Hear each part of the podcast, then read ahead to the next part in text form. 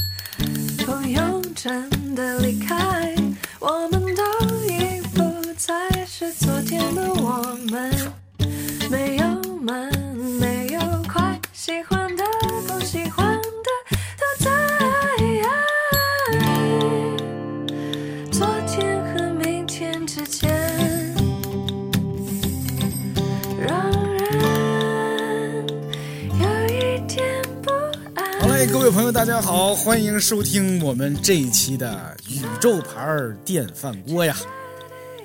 呃，这回我邀请来的这两位是我的老朋友，而且呀还是老同事。他们一位叫小龙，Hello，大家好，我是我说的真名，大家也不认识的小龙。没事儿，就小龙这个名字已经足够响亮了哈。然后这一位是，大家好，我叫娇娇，大名娇娇。哎，大名娇娇，小名也叫娇娇啊。然后呢，我和小龙、娇娇，我们三个人啊，刚才说了，我们以前是老同事，我们都曾经在一家很知名的、很厉害的叫做字节跳动的公司工作过，而且他们两个在字节跳动工作的年限都比我长，是吧？呃，娇娇，你是从哪年开始在字节跳动工作的？一七年吧，一七年的夏天七月份的时候加入的，一八年，一八年吗？对哎，为什么你记得比他还清楚？因为我是一七年底加入哦，的，对不起，对不起，我是一八年。哦，就是他娇娇是比小龙晚的。我对这二零一七年不，二零一八年加入字节跳动，是不是就已经是字节元老了？算是嗯，不不不算吧，但是其实，在我觉得啊，身边有很多一七年、一八年加入的人还蛮多的，很多同事这个期间加入。二零一七年是不是那时候抖音还没有火起来呢？一七年已经有一点火了，对，嗯一七年下半年的时候已经算比较出名的一个应用了，但是呃，真正被大众所熟知，应该是一八年初之后的事情。对，嗯那小龙你是一七年，对我是一七年的十一月底，一七年的十一月底，然后你呃，小龙我知道他现在已经不在字节跳动工作了，对，是吧？啊、在二一年。对，二一年，我我的这个离时间，开了，嗯，我这个时间还比较奇特，因为我是在字节，相当于是满打满算服役了整四年。我的离职日期是十一月二十六号，我的入职日期是十一月二十七号，所以是整四年，整整四年，对，一天不差。差一天就收到四周年的短信了。那娇娇你呢？你到现在为止，要这么算起来是三年半，三年零八八，也，快四年了。快四年了，到七月份就四年了。呃，因为字节是每满什么几年的时候会有那个礼物嘛，是吧？你你是拿到戒指了吗？还是没错没。错，就是第一枚钻戒是一鸣送的，人生的第一枚钻戒是吧？上面是真的钻吗？真的有颗小钻石。还有证书呢，对，哦，你看我呢，你看相比之下，就是在字节跳动待的时间最短的。我在字节跳动待了两年，不到两年半啊，大概是这么一个时间吧。但是啊，字节跳动本身也并不是一个历史多悠久的公司。今年十年，对呀、你看它十年的历史，我见证了四分之一呢，是不是？而他们二位都见证了百分之是吧？嗯不少呢。嗯，好，我们今天就来聊聊，在字节跳动工作是一种什么样的体验？为什么呢？因为我老被问到这个问题。作为一个在字节跳动工作过的人，我不知道你俩是不是碰到过，就别人老问我字节跳动怎么样啊？你在那儿工作的体验是怎么样的呀？尤其像我呢，原来不在互联网公司，所以很多我原来的朋友同事对于在互联网公司工作就有着非常强烈的好奇。更何况这几年字节跳动火了，又有很多人想进字节跳动，他们也会找我打听，说字节跳动到底是一个什么样的公司，是在那儿工作到底是不是传说中的那么可怕或者那么美好？但是呢，在录制这期节目开始之前，我突然想，我不要跟这期节目叫在字节跳动工作是一种什么样的体验。我要把它变成一个更有正能量的主题，这个主题叫“我们在字节跳动学到了什么”，是吧？我觉得这个啊，可能能更聚焦一点啊，而且这也是一个非常由衷的。我确实觉得，我们谈谈在字节跳动见到了什么，学到了什么，长了什么本事，长了什么见识，可能对于听这个节目的朋友呢，可能会更有收获一些。是吧？当然啊，如果忍不住吐槽啊，也别憋着，朋友们啊。好的。哎，拦不住你们的。呃，我先从娇娇开始问吧。你你觉得，如果我突然抛给你这个话题，说你在字节跳动学到了什么？呃，而且你还在学，对吧？你还没毕业呢。你想到的第一件事是什么？你学到的是什么？是这样的。我想到第一件事，我其实那天跟小龙讨论了一下，我俩我俩瞎聊。呃，你俩私下串过供是吗？没有，就是聊了两句吧。其实第一反应是觉得。啥也没学着，哎呀，完！我刚说是个正能量节目啊，朋友们。没有没有没有，正能量正能量。因为我和小龙还说，就来字节一趟，能学到的就是来这儿啥也学不着。然后后来就是因为我不是你可还在这公司呢，还学还学着呢。因为其实是觉得，就是学到了什么很很难去说，因为那个我们就算一个比较普通的一个。基层员工，我那个描述一下。现在枪总，我听他说的，我把饮料都洒身上了，就是洒了一身的那个水。来来，你说，你接着说。因为其实能说学到什么或者学会什么，其实挺难说的。就是很多东西都还在一个进展中，包含我的感受是更多是去长见识的。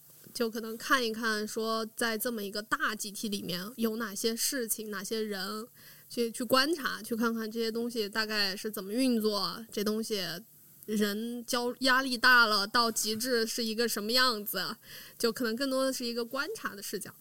啊，然后呢？看看看看人在极限状态下呈现出来什么样的面目？人气急了会不会揍人？对，就是我我，然后我想，其实聊完之后觉得轻松一些，因为其实我们会更像典型的一个字节的大部分员工，可能不像是说很多人很典型的、很厉害的那种成功案例。对，哎，我其实想过这问题，就是你俩。因为我先想的是我自己，就是我算不算一个典型的字节跳动的员工？我的结论是我不算。你不算？对呀，我其实不是一个人。我觉得，我觉得典型的字节跳动的员工应该是一个工程师啊，一个程序员呀，一个产品经理啊，或者什么的。反正不是我。我我在字节跳动的时候也并不是一个，是吧？并不是一个核心部门的核心核心人员。我觉得我可能得这么说。你俩呢？那你俩是不是？我觉得从工种上来说不是典型，你刚说那些甚至连工种都是典型的，大家认知的产品经理啊、研发呀、算法呀什么的，我们工种上算运营市场肯定不算，但是从整个人的状态上，我觉得是比较典型的，就是谈不上学到了点什么。但是确实是学这点，是不是我应该改个题目，叫我教会了字节跳动什么？娇娇，你应该来说，你看你又叫娇娇是吧？娇娇娇娇你，娇娇教给了字节跳动什么？听起来好像是这样的，交给了青春。所以，所以其实更多的视角是站在说学了点什么吧？啊，学了点什么呢？嗯，首先啊，就是。我其实我我想分享第一个就是我在去字节之前，我不太知道 “ego” 这个词是什么意思。哎呦，有道理。学至少学了一新词儿。学了英语单词儿。不止一个吧？来，我给大家各位收听节目的朋友们哈，东东江英语课堂又开课了。ego，e g o，ego 啊，好，来，很很棒的发音。是的，eagle，对，其实不对，不是这么发音的。不是吧？ego 啊，这词儿我还真不是在字节跳动学的，嗯就是我原来写过一个文案啊，而且我还把这事儿写进了我的嗯、对不起，世界名作文文案的基本修养里。我写过一文案，当时是一汽车，它有一个文案叫 “Meet your alter ego”，啊，就是那个 alter ego，就是另一个自我啊，或者本我吧，反正是 ego，我是从那儿学的。但是确实，ego 这个词儿在字节跳动是一个高频出现的词儿。来，娇娇，你给解释一下。对，那个就是一开始其实不知道这个词是什么意思，然后那个食堂的那个大海报上就贴着 ego 等于 knowledge 分之一。嗯，knowledge 需要那个拼一下吗？，knowledge，K N O 什么玩意儿来着？啊，差不多知识就是，嗯、其实最开始去的时候是没有没有特别明确感受到所谓为什么公司觉得 ego 这大了不好，但其实逐渐的在工作中会发现，公司其实是在呃。去去宣传说大家应该 ego 小一些，其实，在我们后续的工作里是提供了非常多的便便捷之处的，就是大家嗯，不那么在意自己的角色，而更加的 focus 在跟团队之间的那个事情的共建上，其实让大家在沟通工作的时候效率有特别明显的提升。所以，其实我觉得 ego 本身是我加入字节一个从进入真正意义上进字节才理解的一个概念，且这个概念在我后续的工作里很明显的感受到，强调一个团队大家应该 ego 低，其实是很嗯人效层面，包含人和人之间的配合层面，是一个非常好的一个东西。来，我给大家还得解释一下啊，这个 ego 低啊，或者说你的 ego 不要太大，它是什么意思呢？它是说我们在工作当中啊，经常有人会他的自尊心很强啊，就是在其他的公司里，这可能会被认为是自尊心，他的权威、他的自尊、他的面子，有的时候会影响大家的工作效率，是吧？呃，本来呢这个话该跟他说的，但是为了啊别让人家伤面子，别让人家伤自尊，所以我就不说了。或者是说，哎呀，在会上呢，我提了一点儿不同的意见，结果呢，哎呀，他就啊就上情绪了啊，就开始不开心了，就就甚至同事关系都变得不好了，这就叫 ego 太大了，ego 太强了。没错，其实这个就是 ego 不要太大这个道理，我不是在字节跳动学的，因为我我不是这些年一直在饭否这个平台上那个待着嘛，是吧？嗯呃，饭否上呢，就是之前的这些年里，王兴老师啊，呃，村长啊，我们饭否，我们饭否的朋友都跟王兴叫村长。我们这个王兴老在饭否上提这事儿，我印象中他提过好几次，是说工作当中合作起来最舒服的，其实是把那些多余的、不必要的自尊都已经去掉了的人。嗯他没用 ego 这词儿，我印象中，但是道理就是这个道理。而且这个一鸣同学，他不曾经也是饭否团队的一份子吗？明白，啊来自福建的道理。对，来自漳州的道理，是吧？但是这个确实这个道理我，我在后来在一些其他的环境里头哈、在也回想原来的一些工作经验，确实有的时候你会发现很多人不懂这道理，他们在工作当中的那个自我太强大了，耽误事儿，很耽误事儿，甚至在家庭关系里啊，哎，算了，我就甭举例子了。举完例子我 有有危险，嗯，有不说了。小龙你呢？ego 这事儿 ego 吗，，ego 这事儿你有什么感触没有？我我自己对于 ego 的理解可能是呃，就是比如说我在某一个项目里或者某一个会议上提出一个什么样的想法，其实是呃可以更加的去接受别人对你这个想法的一些挑战或者是建议。我觉得这个是 ego 要小的一个，就是我自己理解比较重要的一点。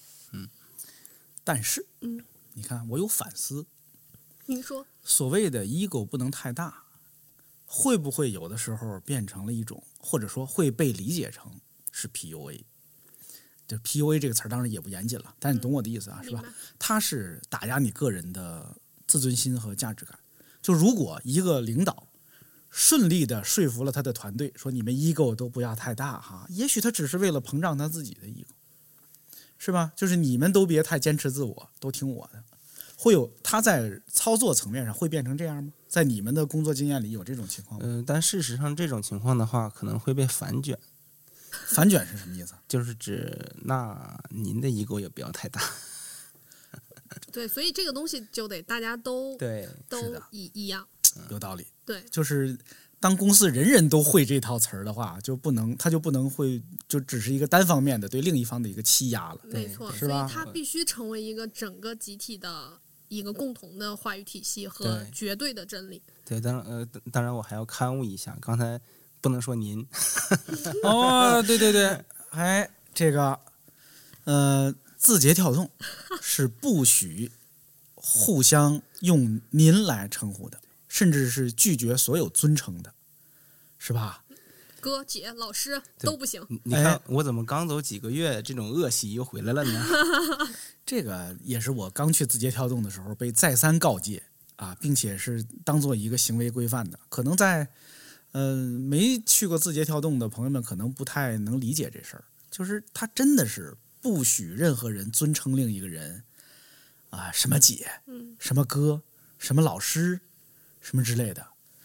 呀，这个文化在在去这儿之前我也没接触过，因为我原来那个公司里边是吧？因为广告行业里大家都爱开玩笑，各种叔跟爷都有，还别说哥跟姐了，是吧？没错，啊，对，娇娇以前我们也在广告公司那个一块儿共事过，所以他也清楚，是吧？总什么的，哎，总对，多讨厌，真是的啊！老师，枪总谁给起的这破名儿？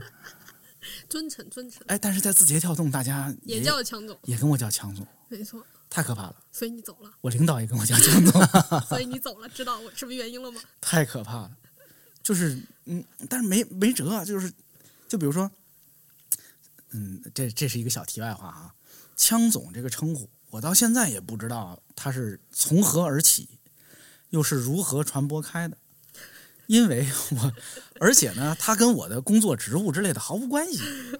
我当年在广告公司是 junior copywriter 啊，呃，东东江英语课堂又来了，junior J U N I O R，就是初级文案，就是广告公司最低级的职位的时候，广告公司的总经理陶总远远的喊：“强总干嘛呢？” 就非常吓人呐！你说这个场景非常吓人呐。吓一哆嗦，但是就是所以后到字节跳动也没改过来，因为有一些是老同事、老朋友，人家也那么叫我。但是实际上，在整个字节跳动，大家的官称是互称同学的，对，对，是吧？嗯，就是你跟也很好，我觉得这个制度很好。就是你看到一个陌生的同事，你也不知道他叫什么，不知道他什么职务，你也没有任何心理障碍的，嗯，你就跟他叫同学你好啊，你是哪个部门的？你是干嘛的？我有一个什么事儿什么事儿，大概直接开门见山就行了。没错。我感觉这跟外那个外企让叫英文名儿，感觉差不多。对，对嗯，嗯，我觉得确实是，好像在我当年最早进外企啊，就不太理解为什么人人都得起个英文名字。我后来年岁渐长，人生的人生的经验有了一些积累，我就明白了，还真的是，呃，英文名字，还有某些公司的所谓花名儿嗯，还有这个互称同学，嗯。其实都是为了尽量抹平公司里的那种森严的等级，嗯，是吧？我反正我最早在外企，大家互称英文名儿，公司的最高领导，我们也是就跟他叫叫名字就完了。对。啊，Frank 呀，Lucy 呀，，Lily 呀，什么汤姆、吉姆什么之类的。对，反正就是你叫这些名字的时候，它其实是抹平了一个等级没错。啊，嗯至少它在这个仪式感上，它是它是亲切的，对，而且它跟咱们的传统习惯是正好相反的，是吧？我们从古代就一直讲礼仪，那个礼仪就是一个等级规范嘛，而这套规范是反等级的，它还挺有意思的啊。这个互称同学，不许称您，这个文化，呃，还挺好玩的。嗯，这也是我在那儿学到的，啊，这个这个就是如果能有一个这样的工作环境，其实是舒服的。嗯嗯没错没错。就是刚刚其实像我讲到，就是 ego 这个事情啊，我觉得可能想补充一个，为什么我觉得是我学到的，是因为我觉得是我年轻的时候，在第一份工作的时候，呃，犯下的一个错，来自节才学会，就是在我第一份工作的时候，我总被骂，嗯，你也知道，我甚至知道骂你的人是谁。我觉得那时候满脑子就在想说，他为什么骂我？啊哈，啊，其实就一直在说我我真的那么差吗？他为什么一直在骂我？就是我我后来反思，这就是 ego 大的一个表现。就你没有在，你其实更多的精力放在你跟这个人的关系上，以及他为什么在说你。我我不是这样的，完全是在站在一个 ego 的角度思考。所以其实，在被骂的那一年多里，领导也很苦恼，我也很苦恼。但是其实，在来到自己学会 ego 低之后，我才就理解了，就是很多事情，当你被骂之后，不要再去考虑你为什么被骂，而在于这件事情。就是我觉得 ego 低是让人更快的能够转变那个心态，去去 focus 在事情上，而不是对自己的辩解上。因为包含这也是我在看很多后来加入字节的同学，很明显的人的一个就是大家有一个分界线，就是 ego 低的同学能够很快的成长起来。嗯，你会发现他一一一次比一次做得好。我还是说了吧，我刚才说家庭关系这事儿，我呀，就我以前也碰到过这种苦恼，但是我不知道怎么定义它。什么苦恼呢？就是我跟我妈没法讲理，是吧？就有件事儿啊，家里的一些就琐事吧，不是什么重要的事儿。就我觉得我妈那么做不对，我呀想告诉她一个更有效的办法。我说这事儿啊应该这么做，这么做，这么做。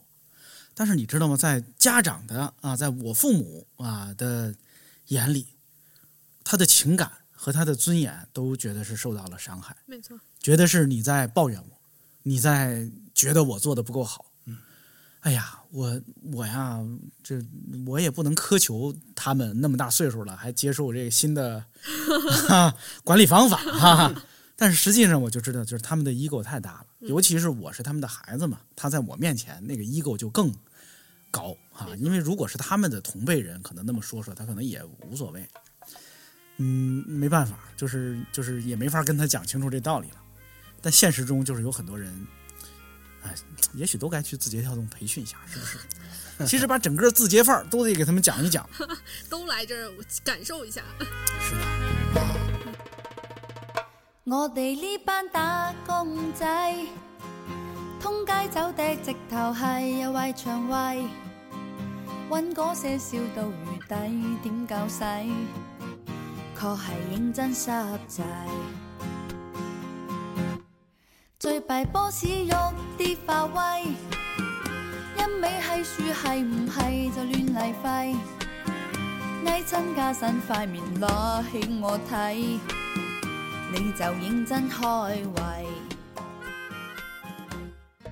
小龙你呢？你先想到的是学到了什么？嗯，对，其实这个问题的话，之前也聊过嘛，就是我们也想了想，没有有有没有什么具体的可以能够呈现出来的东西，但实际上你要说真是学到了或者学会了什么，也不好讲。但是如果呃对于我来讲的话，呃，我其实是在这几年的工作里面对。公司的整个的信息流动的这么一个结构，或者是这个背后的这么一个逻辑，可能有了有了一个更深刻的一个体会吧。哎，对就比学到了一个公司该怎么运作。呃，那倒没有那么高端了。CEO 啊，对，没有没有。就比如说刚才咱们聊到的那个，嗯，叫同学，其实就是提升组织里面的沟通效率嘛，对吧？就是我们可以用尽量少的内耗去实现陌生的同事之间的这种对接。那其实我我自己对于像呃，比如像我们这种啊、做办公室的脑力劳动者的一个工作的本质，其实我觉得就是呃信息的搜集、呃加工以及传递。那我觉得，嗯，至少在字节这四年吧，我是渐渐的能感觉到，就是因为它之所以能成为一个大厂，能让上万员工或者是十几万员工在为着共同的一个目标去努力，那他之间的那种沟通的呃机制一定要有一个特别的地方才行。对，好像字节还有一个规矩叫，我忘了原话是什么了，就是努力减少信息差，是吧？Context not control，对，哎呦，这你给解释一下。就是呃上下文不要控制，直译。啥呀？我还以为你能解释的比给更多的背景信息嘛。对对。对，就是 contest 就是要你你当你给别人说一件事儿的时候，要把前因后果都都说清楚，是吧？而不是只告诉他说你该怎么做，就告诉你你去做这个吧，这不是个正确的做事的办法。没错，嗯，可实际上执行的时候是这样吗？是的，但是这是不是啊？嗯，就是你看我当时在那儿工作的时候，我有一个非常大的苦恼，就是会特别多，而且这些会呢，大多数时候是要对齐一下。对对对，就是我每天都在听别人跟我同步各种信息啊，很多 context，就是是不是也太多了，太累了，而且啊，就是那些上下文，就这些信息，嗯嗯，在传递的时候是会有各种的损耗的，是吧？这是一个非常正常的现象，嗯，因为因为我们是人嘛，嗯，每个人的理解不同，每个人的表述不同，你当然可以用文档，用一些工具来把它，但是它总有损耗，每个人的理解都不一样啊，更何况也不排除可能有些同事他有自己的一些想法呀，什么等等之类的，嗯，好累呀、就是每件事儿都知道前因后果，有那么多的 context 汇聚在一个人甚至每个人的头脑里，还是挺累的。而且事实上，比如说当时我带一个团队，是吧？我真的也没有办法把我知道的所有信息都全部同步给我下边的所有人，就是团队里的所有小伙伴，因为太多了。嗯，嗯，我自己也不不一定能准确的理解或消化那所有的信息，这会不会是一个非常低效的做法？呃，其实我觉得这是两部分，就是说这种信息的传递方式是没问题的，但是信息传递的密度太多了。就是说这个形式没有问题，只不过就是每个人要涉及到的或者要做的事情，全都挤在了一起，这样显得就会很乱。嗯，就至至少至少我，比如我在工作中想领到一个具体的呃被领到一个具体的任务的时候，我还是希望能够有一个更加清晰全面的、有逻辑的一个呃背景信息。这个这个里面就涉及两方面，一个是他把文档直接甩给你，和他经过他他想来找你让你做的事情，然后给你一个有重点的一个信息提炼是不一样的。嗯嗯，而且我会觉得说，他可能压力很大，但是他可能是这么大一个群体里面能有的一个比较好的解决方案了。就是他这种比较高密度的内容，总比可能在其他这么大的体系里面，可能很多人是没有背景信息的去工作，且我会觉得可能像。东东乡同学这样的中高层可能会有类似这样的问题，但是其实更多人是像我和小龙这样的，那个中低层员工，低层员工，低层低层。低层员工，其实更多的像我和小龙这样的低层员工，我们其实做事情是需要不能算低层员工啊。就是如果咱们也按那个头部这这种说法的话啊，臀部员工，哎，你俩至少在腰部以上，是不是？胳膊肘员工，哎，肘部员工吧，肘 叫胸部员工怎么那么奇怪？你是胸部员工好，工，哎呦，我不算了算了算了，到不了到不了，我可能在脖脖颈部，没没没没没，咽完全到不了，咽到不了。喉员工，咽喉。嗯，有道理。嗯，就是有些人会苦恼于 context 太多，但是大部分人，甚至是说，嗯，之所以可能定下这个规则，可能也是看到了，在大部分企业里头嗯啊，就是包括字节之外的企业，大多数人是苦于得到的信息太少的，没错，是吧？就他在做一个事儿，他根本就不知道他为什么在做这事儿。嗯，他他不知道这个事儿前因后果是什么，他只是被告诉你你来做这个吧，他就去做了，没错。导致他根本没有判断的标准。嗯，而且这里就是来到我对公司的第二个夸赞，就是哎，为什么要给这个臀部员工一些 context，是因为我们有足够多的字节有足够多的优秀的人才，就是他信任年轻人，信任那些臀部及以下同学，能够发挥他自己的主观能动性，去创造出比颈部员工想的更好的结果。啊，这也是我在字节一个特别好的感受，就是身边优秀的同学足够多，大家、大家一起工作足够爽，这是真的吗？是真的，是的，我没有被架脖架刀在脖子上。哎，其实呢，嗯，我我基本上也同意这个说法，就是字节有很多优秀的人，但是其实这个优秀的人呢，他为什么字节有这么多优秀的人呢？是吧？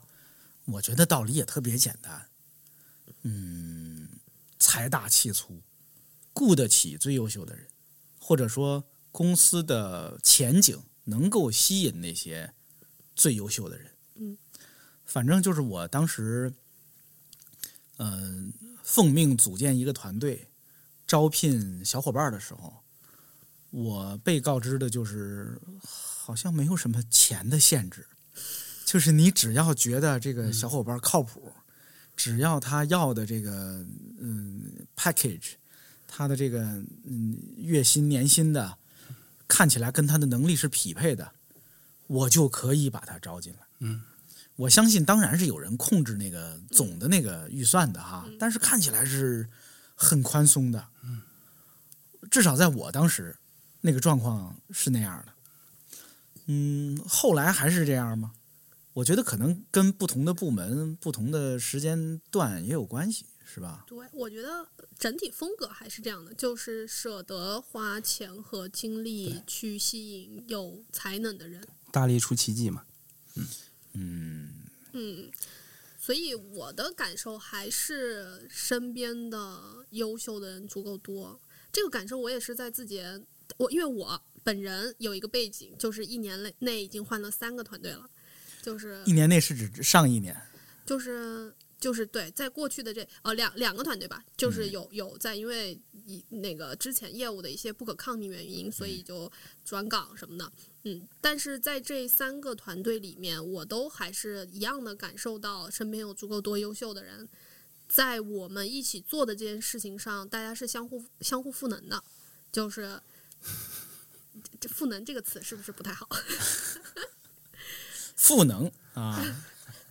我就要再说一遍，他说赋能了，他说赋能了，是字节跳动并不常用“赋能”这个词儿，是吧？啊，但不常用，不常用。嗯，我我我以前我是可可以这么说，就除了字节跳动，我待过的所有公司，在招人的时候，可能那个公司能开出来的那个 package 都是一个非常大的局限。就我经常会因为哎呀，我没法给人家那么多工资，而错失很多我认为优秀的人。但是在字节跳动还真是很少有这样的苦恼。至少我我当时就你我只能以我的那段工作经历来，对呃，是吧我好像也没有听说过类似对因为钱而卡住的人。哎，不是，可是事实上，你看，这也不是什么秘密，各种新闻上也都说，字节跳动也有这不裁员什么之类的时候嘛，是吧对啊，某些业务线，某些嗯是吧？大家有的经历过，有的听说过，也有这种情况，所以我猜我刚才所说的那个状况呢，也不是啊，永远是这样啊。所以各位，如果有谁听了这节目啊，去字节跳动面试，也不要漫天要价啊，是吧？不是要多少给多少，天下没有那么便宜的事儿啊。刚才娇娇说到，她什么在食堂里看见墙上贴的海报等等之类的，大为震撼。我刚去的时候，也曾经被海报上的一句话震撼过。它可能就贴在那个 ego 等于 knowledge 分之一旁边儿 对，就是 ego 这张没有那么震撼我，因为刚我说了，我去之前我就懂这个道理了。我看到的另一张上写着说，完成一件事情不如发起一件事情。嗯，你们记得这句话不？记得来自 Google，我都记得下面的标注。是吗？我我记得一个跟他很类似，但也是在墙上贴着的，就是领导者就是让事情发生。哦，对不起，我知道是他那句，我不知道你的。哎呀，真是的。那我我不确定我我是记得那，但是应该不是你那句对，对因为我记得这句，你看他还有一个对比，是吧？我为什么大为震撼呢？就是我不理解呀。我刚看到的时候，我真是不理解呀。但是说真的，我慢慢就理解了啊！而且这真是我之前，你看我去字节跳动之前，我嗯，我也有十几年的工作经验了。之前的十几年的工作经验都没有让我学会这个道理，但是等到我明白了它，哎，我觉得这真是一个好道理呀、你看我语言怎么那么贫乏？但是我就是这个想法，就是这真是个好道理啊！完成一件事不如发起一件事。嗯，请展开说说。就是我们啊，这个世界上把一件事完成，把一件事做好，嗯，能能做这个事情的人很多，而且经常一个企业里边啊，大多数人默认的都是我就是做这件事的。嗯，你是一个啊会计啊，你被招来做会计，人家告诉你，你给我把这账算清楚，你就会想，好嘞，我把这个账算清楚吧，是吧？你是一个就就干干别的的哈，我甭举例子了。很多人就是会只局限于做别人交给我的这个任务，嗯，这是一个默认的状态。而且之前的好多年，我一直是甲方乙方里的那个乙方啊，我的职业就是别人交给我一个工作，我完成它就行了。我从来没想过我要主动的去做过什么，或者偶尔我有这样的念头，它也不是一个说，呃，就是融化到我血液里，每时每刻都在想这个东西的那么个人状态。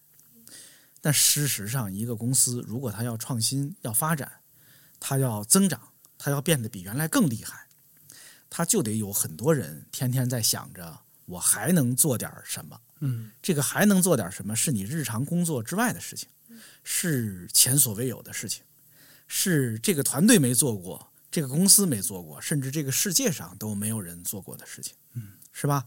不同层级的人可能有不同层级的说多做点什么的那个可能性，但是公司需要这样的可能性，也真的是这件事情后来啊，我至少我在字节跳动工作的那两年，就是我和我的团队一直处在一个经常没事儿找事儿的状态，嗯，经常在想，哎呀，我们还能发起个什么事儿，嗯，对吧？事实上也是那两年真的发起了很多事儿，也不是说我们这部门厉害，是哪个部门都在这样，没错，每个部门都在努力的挑起一个事情来，一个前所未有的事儿来，啊，当然这些他们发起的事情有很多最后被杀掉了，呃，不靠谱，或者说别人比你做得好，你这个东西就没了，或者做了一段时间自己觉得没什么意思，自己把它砍掉了，因为你想到了更有意思的事情。嗯，可是这个百舸争流的局面，嗯可能真是这个文化给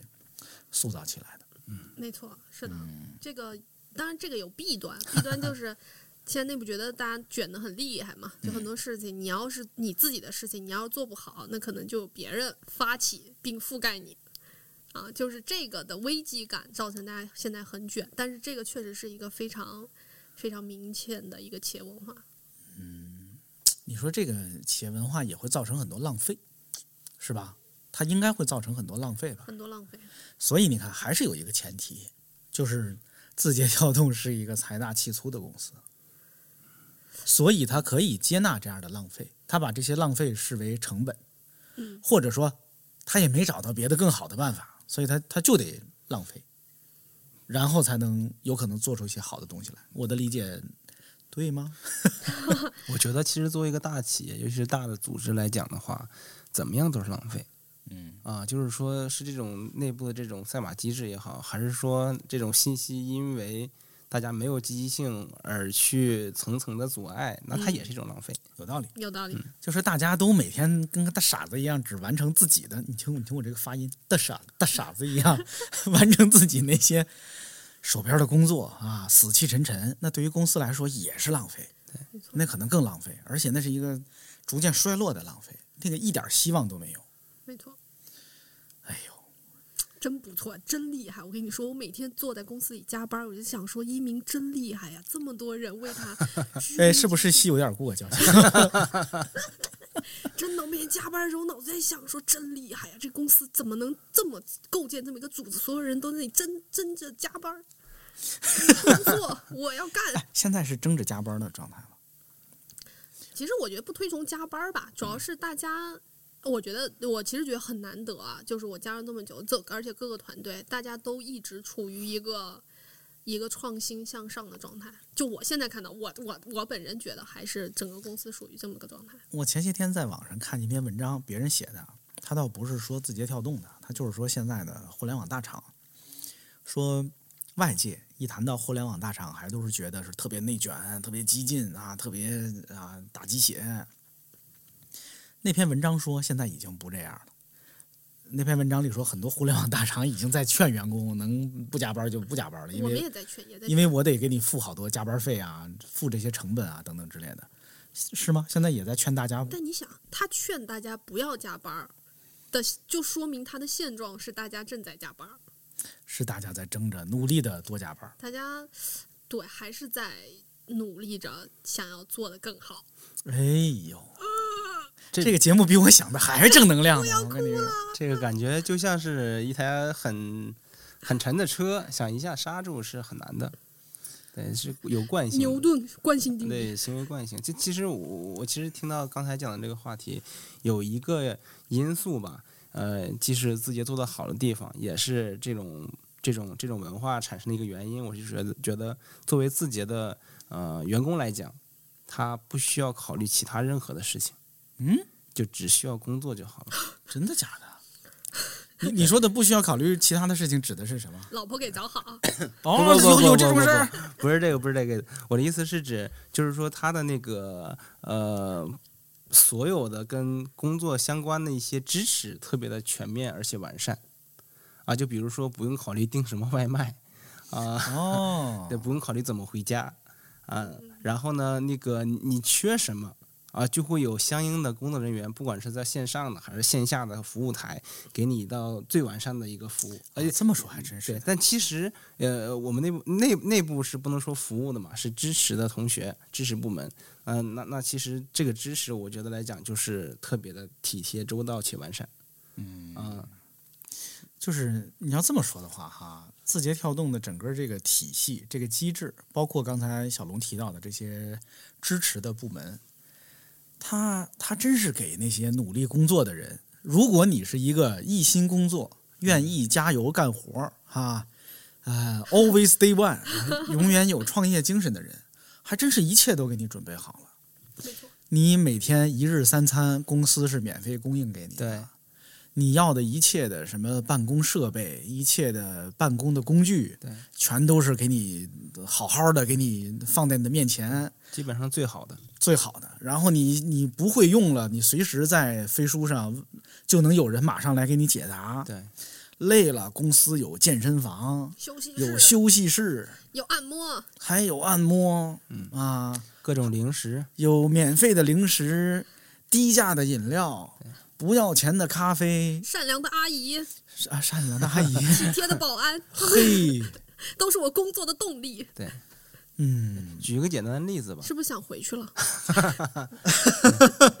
举个简单的例子，啊就比如说，如果你是呃特殊岗位啊，比如说呃需要用台式机电脑，然后需要装一个什么样的软件，其实是有 IT 同学上来给你装的。哦，是吗？到这个份上，对哦，我没有享受过这个服务。报销享受过吧？票没交呢，钱下来了。对，哦，我报销不太多啊，但是也也报过啊，是这样的。两笔吧，所以。就是是围绕这一套，就是有一套非常完善的这个体系在支撑着你。而且越来越先进，是吧？反正我当时见过的是那个报销的那个自动收票机，嗯，像一个小机器人一样，专吃发票的机器，就省得你下楼去那个什么 help desk 去交那个票了，是吧？我印象很深的是，呃，我们的班车就是在各个工区之间摆渡的那个班车啊、都有一套定位系统，能查什么时候这车到哪儿了，可怕。嗯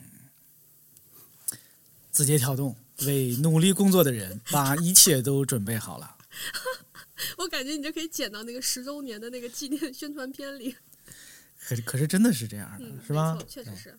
哎呀，那不不努力工作的人在里边就很有压力吧？嗯，就说不努力工，你没有任何借口 不好好工作。嗯，这个公司还是能养一些摸鱼的人的，但是我觉得这还是有缝隙的，它毕竟太大了，肯定有，是吧？肯定有，肯定有。也不是哪个部门都啊这种天天争着加班儿、苦哈哈熬的吐血，也没到那状态，是吧？没错。嗯，还是有一些嗯可以哈、比较均衡的一个比较好的状态工作的这样的团队和这样的气氛吧，但我？我我们要决定，呃，我们还是要定义一下什么是摸鱼，对吧？哎，因为有一些同学他们是能够完成基本的岗位职责的，只不过是没有做更多。那这样算不算是摸鱼？算不算是？对，奇葩说，哎，我也不知道。我也不知道。嗯，我一边听着小龙说，一边在反省自己。就我当时有没有啊，本本该做的更好，但是没有去做。但这个问题没有答案。对对对就是说那个那个最高的啊极限的状态卷王，啊，我我肯定没把自己逼到那个状态啊，而且按道理说也不应该把自己逼到那个状态。是的，是的。是吧？嗯，我还学到了拥抱变化这件事情。嗯，你你们呢？你们经历的变化比我们比我更多。我们岂止是学到，我们体验了，我们就是变化。我们从变化上出溜走了。说说展开说说。因为刚刚刚其实有提到，我不是变了仨团队嘛？其实从做靠 B 端的，也就是靠品牌靠赚钱的，也做过靠做花钱的。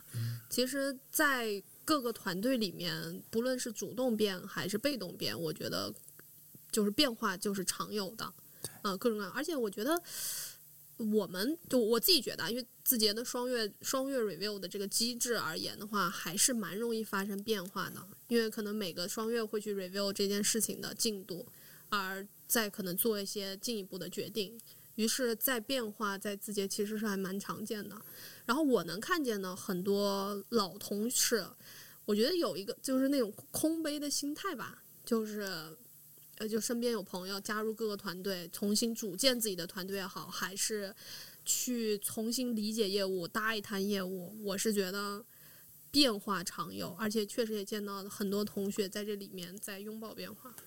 嗯，对呃，其实这个变化也并不只是，并不只是自己的个人的选择，因为整个公司在变化。因为我一七年底的时候加入字节，到我走的时候，其实公司发生了一个翻天覆地的变化。我刚去的时候，公司才一万多人，啊、哎呦，到你走的时候得十多万，十多万人，所以说组织有一个这么大的一个呃变化，或者是我们的业务方向可能中间有非常多的调整。那这个情况下，作为一个个人在组织里面去做公司愿景相匹配的工作的时候，那怎么能不变呢？对，而且是由由由于比如说人多或者是方向变化，对应的呃你的角色就在发生变化，所以你必须得拥抱才能做下去。而且我觉得，因为有这个前提，所以其实很多人是期待变化的，就是因为大家都知道公司会经常变，然后会有那个会有各种 review 机制，所以我能见到很多同事，他们在困难面前就会期待公司的变化，知道这个变化意味着这种让问题发生之后的这个问题会得以解决，它其实是一个一个光明。其实，在很多场景下，可能变化是不好的，是一摊重新要起来的事情。但我自己觉得，因为字节默认变化常有，所以其实变化成为了大家的一个一个定心丸，或者是一个一个保险。就是有些问题得靠一些变化来解决。没错，来，我又得从反面来 challenge 一下了。啊您说，拥抱变化是不是就是接受变化？因为实际上啊，我也反思这事儿。拥抱变化听起来是一个很厉害的口号，但实际上谁不拥抱变化呢？就如果哈、拥抱变化就等于接受变化的话，那人家别的行业、别的公司、别的团队也都天天接受变化呢。就各种变化来了，那那是谁？我有我有能力拒绝变化吗？是吧？没有，都是被 变化壁咚。对，但是其实是调整自己的心态嘛。对就比如说那个心理学上有个词叫悦纳，等等等等，哪俩字儿？呃，喜悦的悦，接纳的纳，笑纳，叫笑纳多好，真是的 啊！悦纳，笑笑纳感觉像收了钱。对，就是请您悦纳。有一些什么不好的事情发生的时候，你要开心的去接受它。其实跟这个，我挺悦纳呀。哦，这是我在哪里听到的词我也忘了。啊，有那换个说法反正拥抱变化就是说你要开心的接受变化，是吧？就是你得呃，至少是心态平和的接受变化。没错这听起来又像一个，，PUA 吗？嗯，就是我先用什么降低 ego 来让你服从管理，又让你用拥抱变化来接受所有调整啊和对你命运的无情的安排，是吧？就是心态了。All that I can do to keep on trying. All that I can do to keep from lying. With my insides on the outside, you know just how I feel. Do I scare you like I scare myself? I'm just trying to keep it real. 字节跳动对我来讲的话，在我的工作里里面是第一个大厂。那其实这个跟之前的所有的工作体验都完全的不一样。你做的工作内容其实是可以做到非常的细分。那一个事情可以涉及到非常多的部门的互相配合与支持，就是相当于是资源特别的多，但是怎么样去用，那这个事情就呃对我来讲是很长见识的，对。因因为之前可能在一些嗯小的公司或者是不是很热门的行业，那其实做一件事情的话是需要非常多的呃计算的，或者是非常呃需要非常多的考量的。那这那就不叫计算，那叫算计，是不是？对对对对，那在这里的话，其实更多见到的是什么叫高举高打，什么叫饱和攻击。是不是大手大脚啊？就是大手大脚的意思，吧？我不允许你这样说。对，那这个就是在其他地方看不到的。你说这是不是见识？肯定是的。嗯这个还是我觉得跟我刚才我刚才用的词儿是财大气粗啊，但实际上我觉得可它也不只是财，或者这么说吧，财大气粗，它就不只是财，它还有个气，那个气代表什么呢？代表着冒险精神，嗯，是吧？代表着勇气和胆量嗯，啊！你看他，哎，马上就财大气粗，竟然也能有一个正能量的解释 啊，对吧？财代表你能投入的资源，气代表你的勇气和胆量和战略判断。哎呦，了不得，了不得，了不得！财大气粗，第一次 这么光宗耀祖。对，这个成语应该感谢我，我跟你说。但是小龙说的是是这样的，对就是你，哎呀，说起来我们都好，就好像我们原来都是小户人家的孩子，我们有机会进了一个大户人家当丫鬟，啊，对呀，你才知道人家是这样过日子的。没错没错。刘姥姥一进大观园，才知道，哎呀，原来这个事儿可以这么办。茄子还能这么吃。哎，对对对，我们见到了那个精工细作的茄子，没错，啊可是你看他他他也不是一开始就这样嘛，人家也是白手起家，是吧？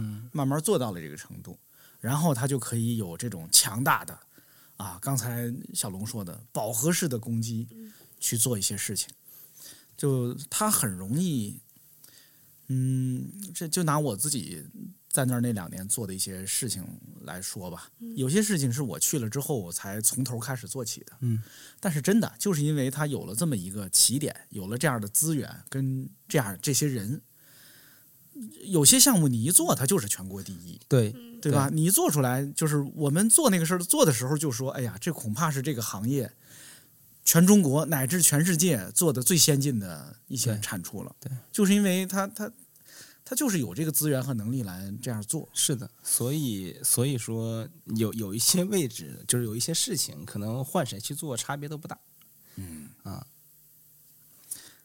显得我们个人又非常的渺小。有一点这个感觉，对其，实我觉得会是在这个集体里觉得自己很渺小。对，所以今天才说说不了学会什么，嗯，都是去刘姥姥进大观园的。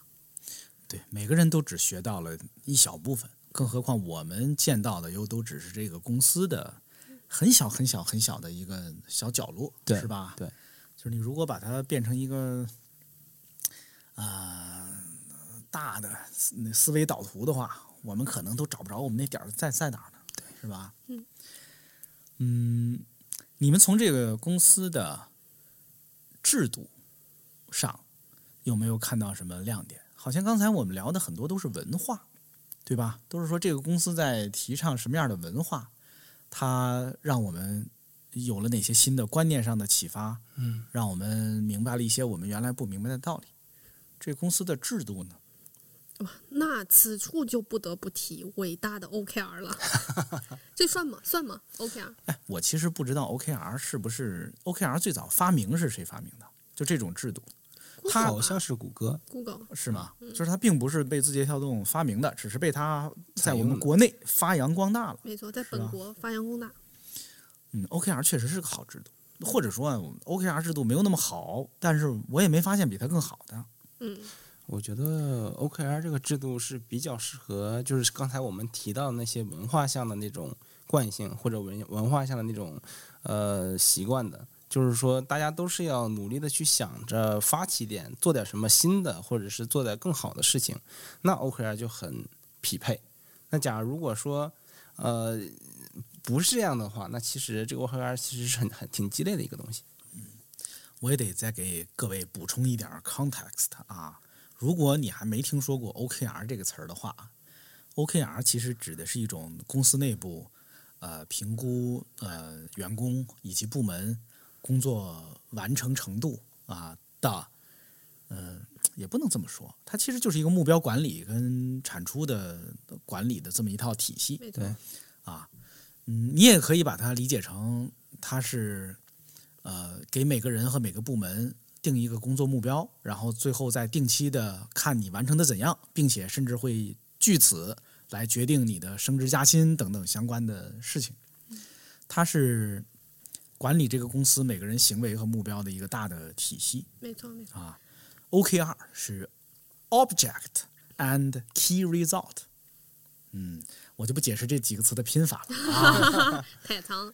但是我想分享两个关于 OKR 带来的便捷吧，就嗯这套体系，一个是 OKR 其实是一个跨部门协同非常好的工具。对，就是同学们之间会经常说，哎，我咱俩对齐一下 OKR，然后你能不能背一下我的 OKR？这些都是一些非常常见的一个一个话术。所以其实有了 OKR，大家明确要共同努力的那个目标，其实在跨部门协作上非常的方便。对齐一下 OKR 和帮我背一下 OKR，如果在别的公司，可能就会说成就是这个事儿你也把它当个事儿哈，是吧？这个事儿也请把它记在你的那个工作目标里头。但是呢，它没有这么一个成文的，或者说白纸黑字儿的这么一个体系你那个话说完了可能就没用，对吧？人家你不知道人家对你这个事儿的重视程度是怎样的，但是有了这么一个系统，他就能真的写进他的 OKR 里。OKR 里。嗯 对，因为刚刚说第一个就是这个，就是跨部门；另外一个呢，就是我觉得 OKR 其实某种程度上是配合着 Ego 第一配套使用的，就是大家因为各自梳理了各自的核心目标。所以，其实，在一个低 ego 的环境里，就能够共同为了这个目标而努力，啊，所以它其实是一个套餐。嗯就是我的理解是，由于有了这种跨部门的 OKR 的协作，实际上是说你个人的工作目标永远是跟这个组织是联系在一起的。嗯，这个组织包括你同部门的上级下属，也包括其他部门的同事。就它是一张网，它是一张靠每个人的工作目标跟工作任务连接起来的这么一个网络，是吧？这个网络的全貌就是这个公司那个总的工作目标以及他要做的事儿了。嗯嗯，但是 OKR 如果它作为一个制度或者作为一个工具，我看到的是它并没有被很严谨的、好好的啊、照着它设计的那个规则执行。嗯，我不知道你俩看到的是不是这样的。是这样的，是这样的。我俩我俩跟那个企业宣传大使一下，没错，全公司都是在使用 OKR，很好的。虽然说有一些使用上的偏差，但是还是效果很好的这种。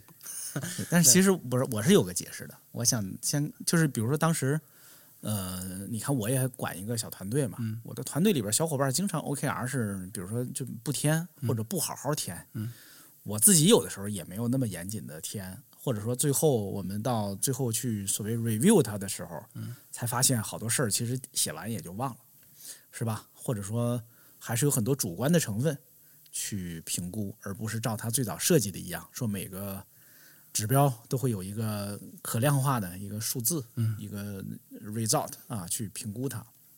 虽然说每一个制度都有一个很好的初心，但实际上真正去执执行的时候，肯定会或多或少有些变形。但是，呃，我这么理解的，就是如果整个公司有一个统一的政策或者是制度的这么一个引领的话，即便是嗯没像您说的好，没有很细的。用心的去添以基础完善，但是还是会对日常的工作会有一个很好的框架的一个限制的作用，或者是能够呃这这么讲嘛，呃，比如说比如说我我用 OKR 可能最多的是看另外一个陌生的同学他是干什么的，哦，有道理。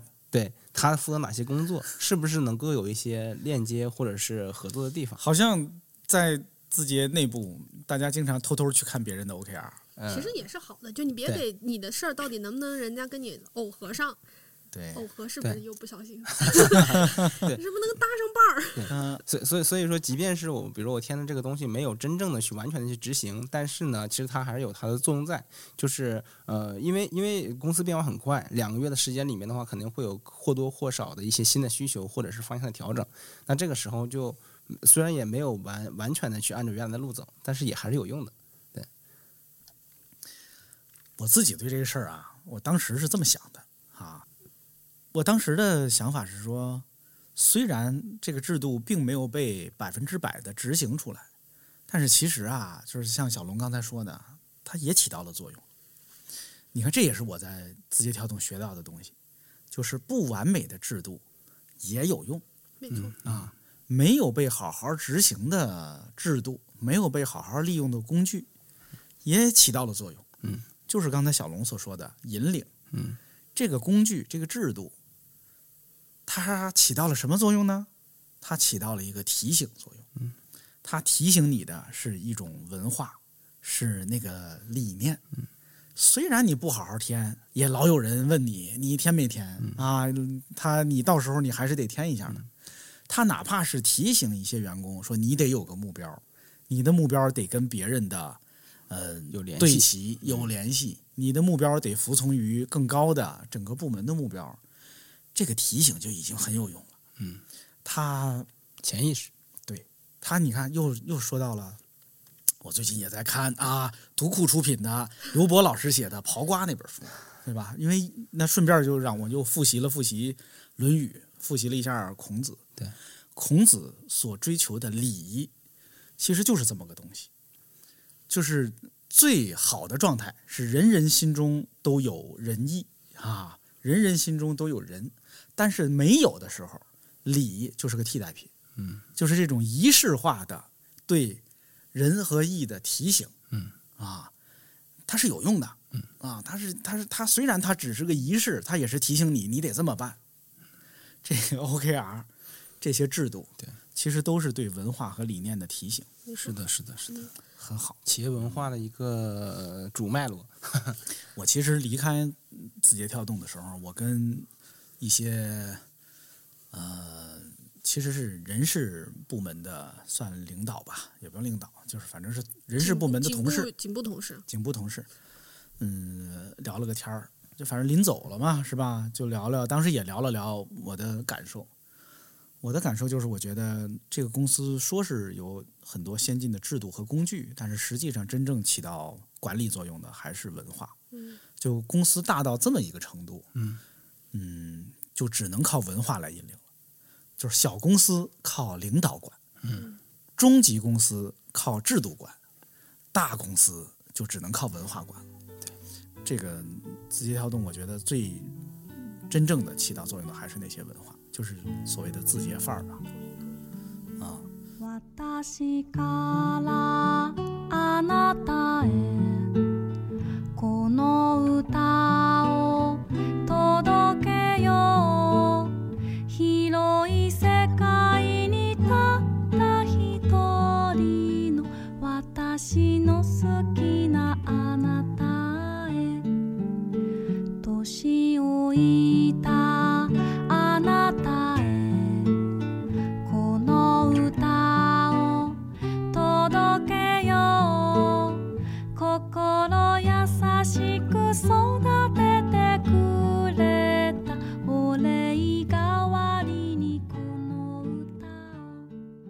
其实文化在字节跳动是被总结成了一组叫字节范儿的东西的。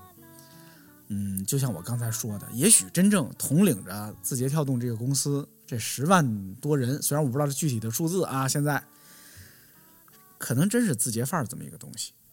嗯，来，娇娇，你给大家背诵一下字节范儿都包括什么？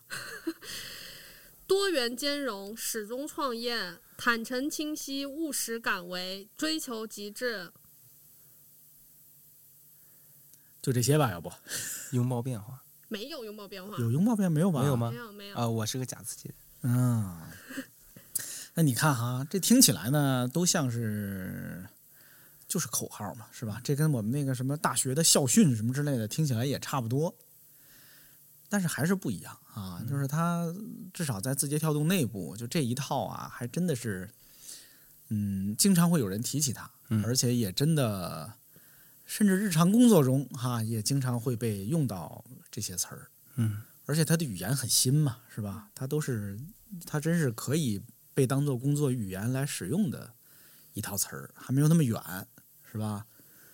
嗯，你们怎么看这个字节范儿会影响你们日常的工作状态吗？甚至像小龙这种，你已经离开了字节跳动了，你觉得它对你有影响吗？多少还是有吧，我觉得，因为大家就是在这么一个话语体系下工作的这么一个状态，所以或多或少会有。但其实我觉得，对于啊、所谓的口号也好，或者是呃呃呃怎么说口号呃标语，就是这种东西的话，其实能不能真正的被用起来，或者能不能真正的起作用，完全取决于呃上下是否一致。嗯啊，就是说，呃，他在喊这些东西的时候，是不是按照这个东西去做的？假如果都是这么做的的话，那其实就是有用的，有有点有点类似于像，呃，品牌理念跟他实际做的事情是不是匹配是一样的。但如果说没有，只是喊一个口号，但是他又不按这个做，那我觉得那个就很失信于人，就没有用。嗯我呢，就是觉得字节范儿非常有用 是我做人做事的 准则。确实啊，因为其实字节范儿，我觉得比较像公司内部的一个绝对真理。这么说感觉有一点有一点太夸张了，嗯，但是的，但是会有类似感觉吧，就是其实很多时候是一念之差。比如说，你说这事儿我说还是不说？比如说，我觉得那个数可能他们算的不对，但是我当众去说他们这数算的不对，是是不是驳别人面子，或者是不太好？但是此刻坦诚清晰就在你的脑子里冒出来了，你就觉得说，啊、我应该说，这很多东西就一念之差，包含你会觉得说。这个表我是不是就做到这个程度就好了？这数大概算算到这个程度就好了。但是这个时候追求极致就会出来了，就会跟你说啊，这个事情你要你要把它想的做得更好。所以其实我是觉得，从我的日常工作里是很明确的感受到这个东西其实是在向你洗脑，让你别别别，咱别用这词儿。向你那个传递正能量啊。然后与其同时，它其实也是同事们沟通的一个利器，就说同学你不坦诚清晰啊、同学始终创业啊要，就是它会成为一个大家觉得可以沟通的一个平台。这个你不坦诚清晰这个话，我我印象中我听过类似的话，甭管是当面的指出，还是背后，哪怕是大家在背后吐个槽，说是你看他是谁谁谁，这一点儿也不坦诚清晰，是吧？经常是在这种语境下被提到啊，哪怕是这种吐槽、这种玩笑，它也证明这个公司的这些人已经潜移默化的在用这样的标准啊，在他某种程度上像是政治正确。啊，对对，是至少在这个公司里，就这几条是政治正确的。对，而且而且还有一个有意思的是，就是我最开始去的时候，字节饭只有五条，啊、那个多元兼容是后加的。嗯，那其实就是在国际化对对对，国际化业务发展之后，公司里面的呃，就是人人人的怎么怎么说？这句话不能说不政治不正确了，就是人员就会更加多元了起来。所以这个时候加入的这个字节饭，其实是对原有的一些做事方法的一个修正嗯啊补救。对，嗯，所以肯定是有用的。而且啊，就是就是他这些所谓的政治正确，或者说这些原则，嗯，我也觉得，我突然想起来了一些小事儿啊，我觉得跟他整个这个文化是有关系的。嗯，就比如我去字节跳动之后，刚开始我就很惊讶于很多高级领导，他做的工位跟普通员工是一模一样的。他既没有自己的办公室，甚至他的工位也并不比别人的更大一点、更宽一点儿，他的椅子比别人更高档一点，完全没有，就跟大家一样挤在一个小地儿办公。然后呢，像什么面试啊等等，都是靠远程这种视频会议、什么语音会议来解决的。嗯，好像他非常不讲究这个形式，嗯，是吧？就甭管多重要的会议，说我咱不当面开，我那个语音跟你开，视频跟你开，好像是一个非常正常的，嗯，司空见惯的事情。嗯，甚至当时有些会，比如说我在九楼，你在十楼，也可以，就是我不过去了，我就是跟你语音开就得了。我手边有点别的事儿，我得我就听着就得了。这在别的很多公司可能都会被认为是没有礼貌的，或者说怎么这样啊？你是摆架子吗？不来跟我开这会，你就嗯、弄个语音视频的你就得了。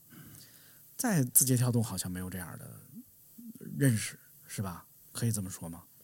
可以，就是感觉大家更务实，只要这个问题，反正我的感受是啊，更务实的会觉得，只要这个问题线上能沟通好了，那其实无所谓。嗯，去线下也更多的是觉得，那是不是这个事情线下沟通会更清楚一些？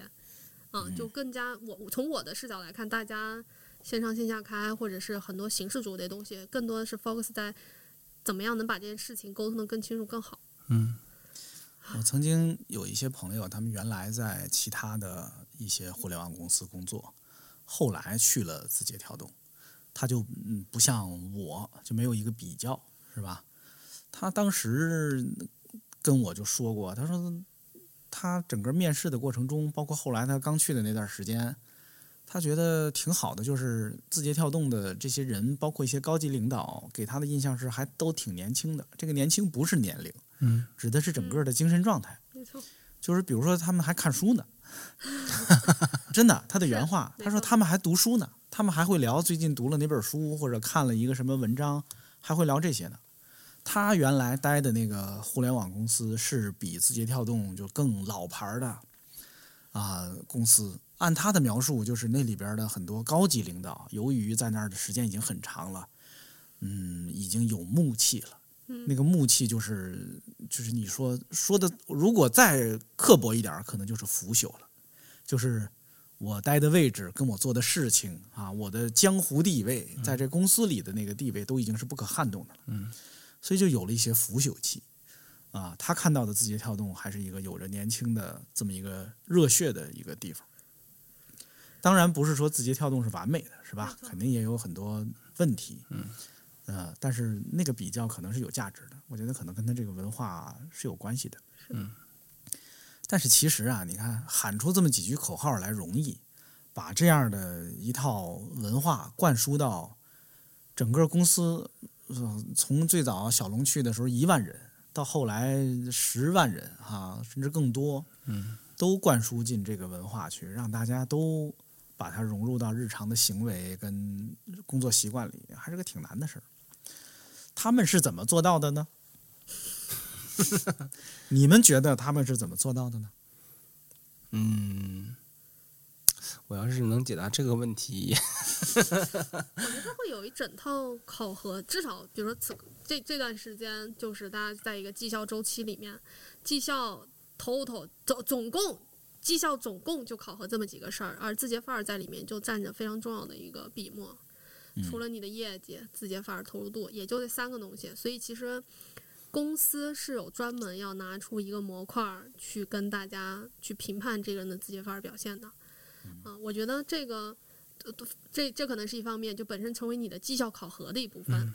那当然还有很多，比如说企业文化的一些宣传呀，包含像上次我在公司群里分享字节范儿案例呀，这些是分享你自己的案例是吧我自？己的案例。那显然就是你嗯是吧？被当做标兵或者榜样了。也刚好有些有一些案 case 吧，就是就是能够被拿出来说一说的。所以其实方方面面从宣传到考核，其实都是一些比较强的内部管理手段的情况下，把这个东西渗透下去。对，但我觉得其实那是制度层面的东西嘛。就我更更加觉得重要的是，就是领导们的身体力行，他们真正的认同，而且从很小的时候就认同并且使用这个方法，到公司现在壮大，其实是有这么一个密母或者是文化基因存在的。嗯嗯哎，你们有没有？嗯，因为我不知道你们有没有这种认识，因为哪怕不是自己的亲身体验，也有身边的同事啊，就有没有？我想问的就是，字节跳动跟其他的互联网公司有什么不同没有？还是说，因为我只去过这一家，还是说人家家家其实都这样？啊，我不知道你们的感受是怎样的。我刚才说了一个是我，就是有一个朋友跟我聊过，但是那也只是他个人的感受。你们看到的是怎样的？字节跳动跟其他的互联网公司有很显著的不同吗？还是其实差不多？说一个别人家不好的吧，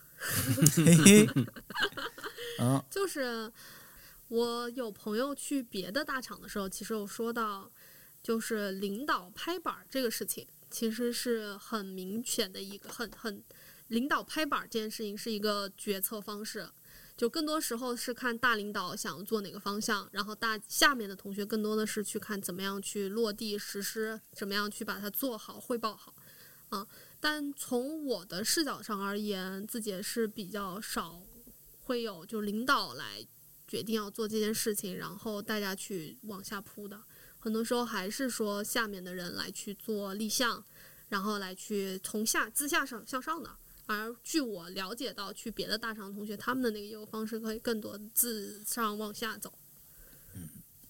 呃，这也是我我这两天还在想这事儿，就是这是一个挺有意思的决策机制，就是并不是领导决定下属干什么，或者说不是领导告诉下属这事儿该怎么办，而往往是下属告诉领导这事儿该怎么办。那领导做的可能是做出判断和选择，是吧？就是下属得给解决方案，说这事儿啊，我们觉得应该这么办，这么办，或者这么办。那领导可能是做出选择的那个人，或者说他是否定这些的，说你这些都不行，你给我重想一个。领导要做出来的是这样的抉择，以及他要承担这个责任嗯，啊。但是很多决策还真是从下往上做的。嗯，这可能是一个不同。那你看，我不是那么自信啊，朋友们，我只是描述我看到的现状。小龙，你呢？你有这样的观察吗？我倒是觉得，像自上而下这种推动的话，也是很多的。它并没有说，呃，完全的跟其他公司不同。嗯那当然是有一部分说，我们比如说中层或者是下呃基层有一些什么想法，然后反推上去的。但我我我还是觉得，也不能夸大它，这对对对是吧？对嗯对，因为如果真的是按照那种逻辑去运转的话，我觉得这么大庞大的一个组织会乱套的。嗯嗯，因为刚才小龙也提到了一个说法，是说在字节跳动是长了很多见识。我相信啊，这个见识啊，也不只是从这个公司啊，咱们如果说公司是这么一个咱们只带这个完整的一套体系的话，从这个组织，还有很多见识可能是从身边的人那儿见到的、学到的，嗯是不是？没错。嗯，你们有从身边的同事啊、公司里的小伙伴身上学到过什么吗？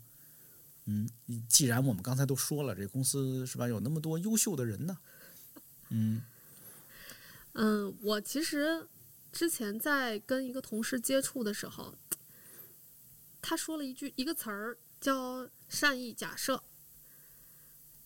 其实我我是蛮当时是不是很理解的，但是后来其实是一位前前辈了，就是当团队越来越大的时候，加上大家都在发起，你并不知道这个发起的背后的目的是什么，包含它会发展成一个什么样的状态的时候，其实人和人之间、团队和团队之间是有非常多的呃猜疑的。但是当时的这位前辈就跟我说要善意假设。其实这个东西在我后来的一些工作里面是感受到，这个东西能够让大家沟通起来更真诚，也更加的能够结交到比较好的、比较善良的同事。以及我自己觉得生活中也是一样的，就是其实我就觉得在字节学到了很多东西，在生活中也也一样。我和我男朋友相处也用字节范儿相互管理，哎呦，对，所以我觉得呃，当时就那你会跟他说吗？你不会坦诚清晰，他会他会呀、他会手机给我不给，嗯，坦诚清晰。他就说你不务实啊，你这个事情务实敢为，天天在家里拿字节范儿，哎，他又不是字节跳动的员工那我我不是标兵吗？啊，好嘞我得家里家外都 啊来，熏陶到他那儿了。没错，溢出了自己。对，所以我其实跟同事，就因为这刚好前阵子发生的事情嘛，就是同事来教你告诉我善意假设这个事儿，我其实是觉得还还蛮不错的。善意假设，嗯，哎呀，你听我说，如果全世界的人都能做到善意假设呀，这个世界上的麻烦可能会少，就是可能国跟国之间都不打仗了呢，是吧？善意假设是吧？你不加入他，加入加入没事儿，加入之后大家都好，是吧？就是，但是善意假设这事儿太难了，这个标准非常高。但是如果有人就是真的他在用这样的标准来行事的话，来，那当然是非常好的。啊，嗯嗯，我自己从很多同事身上学到的，可能是说做事情要善用工具和善用方法。嗯、就是你有时候光有一个想法是不行的，你你哪怕秉承着一个特别好的理念，你的初心特别善良，你有着充分的善意，很多时候也得有工具、有方法，才能帮你把这个事儿更高效的做好。嗯嗯，我也说不好这是从同事身上学的，还是从公司身上学的啊。反正我，我觉得这也是我学到的一件事情之一。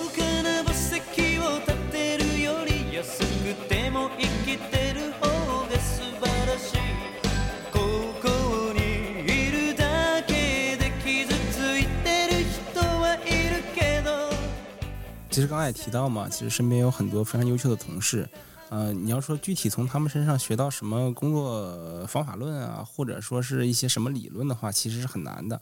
但是我印象很深的就是说，我能在很多优秀的同事身上有一个共同的特质，就是想尽办法把事情向前推进的这么一个劲头。嗯对这一点是我看到的身边很多呃，就是工作表现比较优异的，或者说是可能呃身居比较重要位置的这么样这这样的同事的一个共同的特质。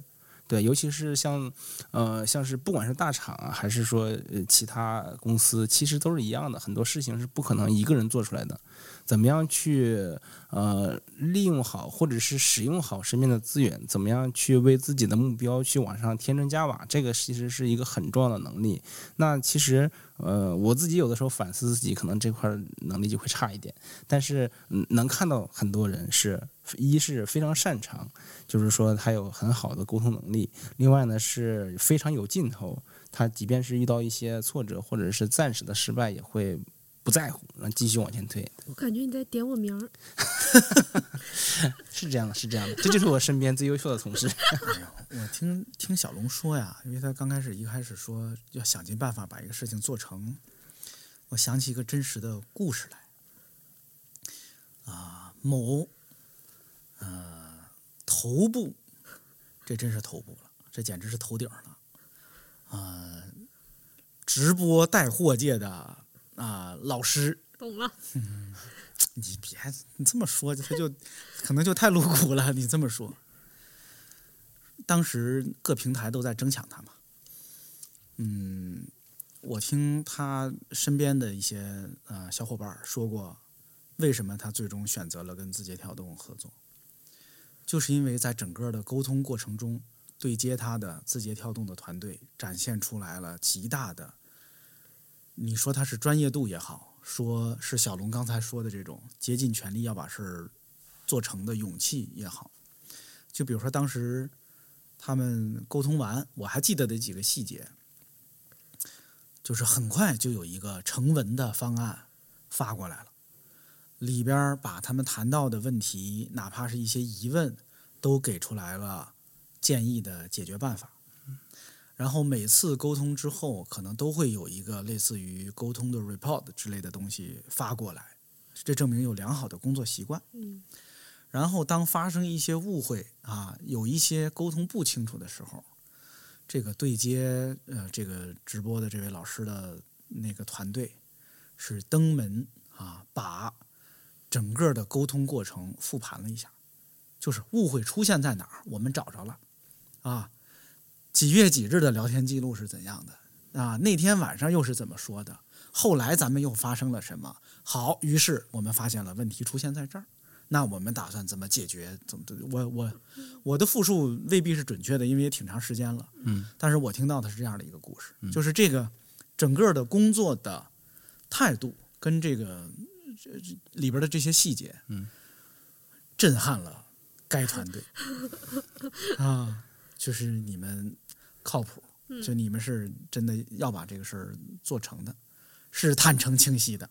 是的，嗯，我听到的是这样一个故事。你看，虽然我咱咱不能直接说是什么老师、什么团队哈，以及什么，但是它不影响这个事情的这个状态。没错。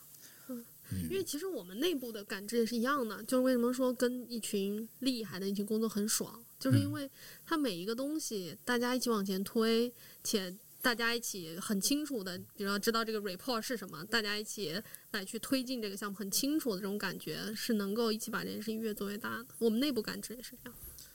我自己在那儿这两年，其实有一个变化是，我可能变得比以前胆儿大了。就是第一，我敢做我以前没做过的事儿了。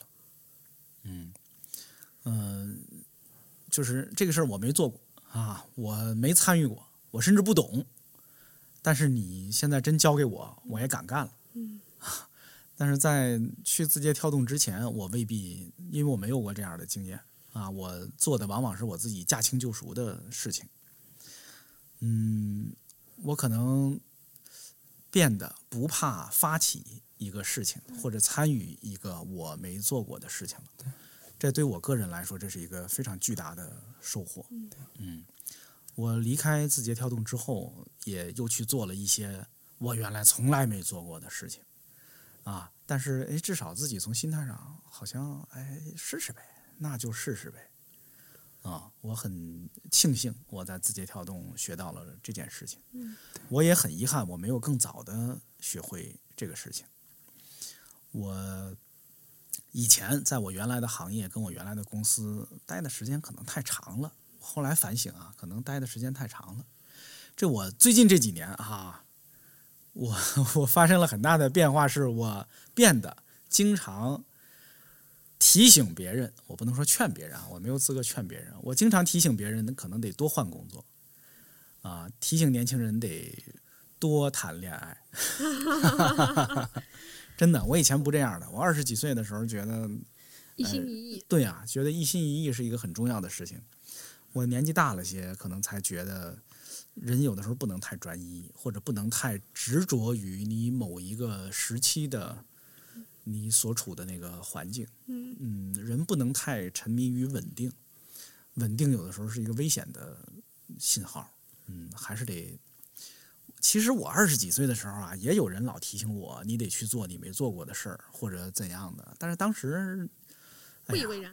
不以为，或者说不是有那个心呐，就没采取这行动，嗯，就还是一不小心就在一家公司待了十二年，有点太多了。现在想想，有点太多了。嗯，是的，你看多么痛的领悟，我懂了。是吧？其实今刚才我说这个，我自己在来的路上也是觉得，就是你可能真的在那个大观园里走了一遭之后，其实后来再去做很多的事情，会更有底气一些。你知道，一个复杂的项目，跨时可能好几个月，可能涉及到十几个团队的配合，而且说出来这个钱数都可吓人，可吓人了。没错。所以哦，对对对，我我我在字节跳动还练出来了这个。什么？我见着多大的数我也不害怕，因为多大的数我都见过。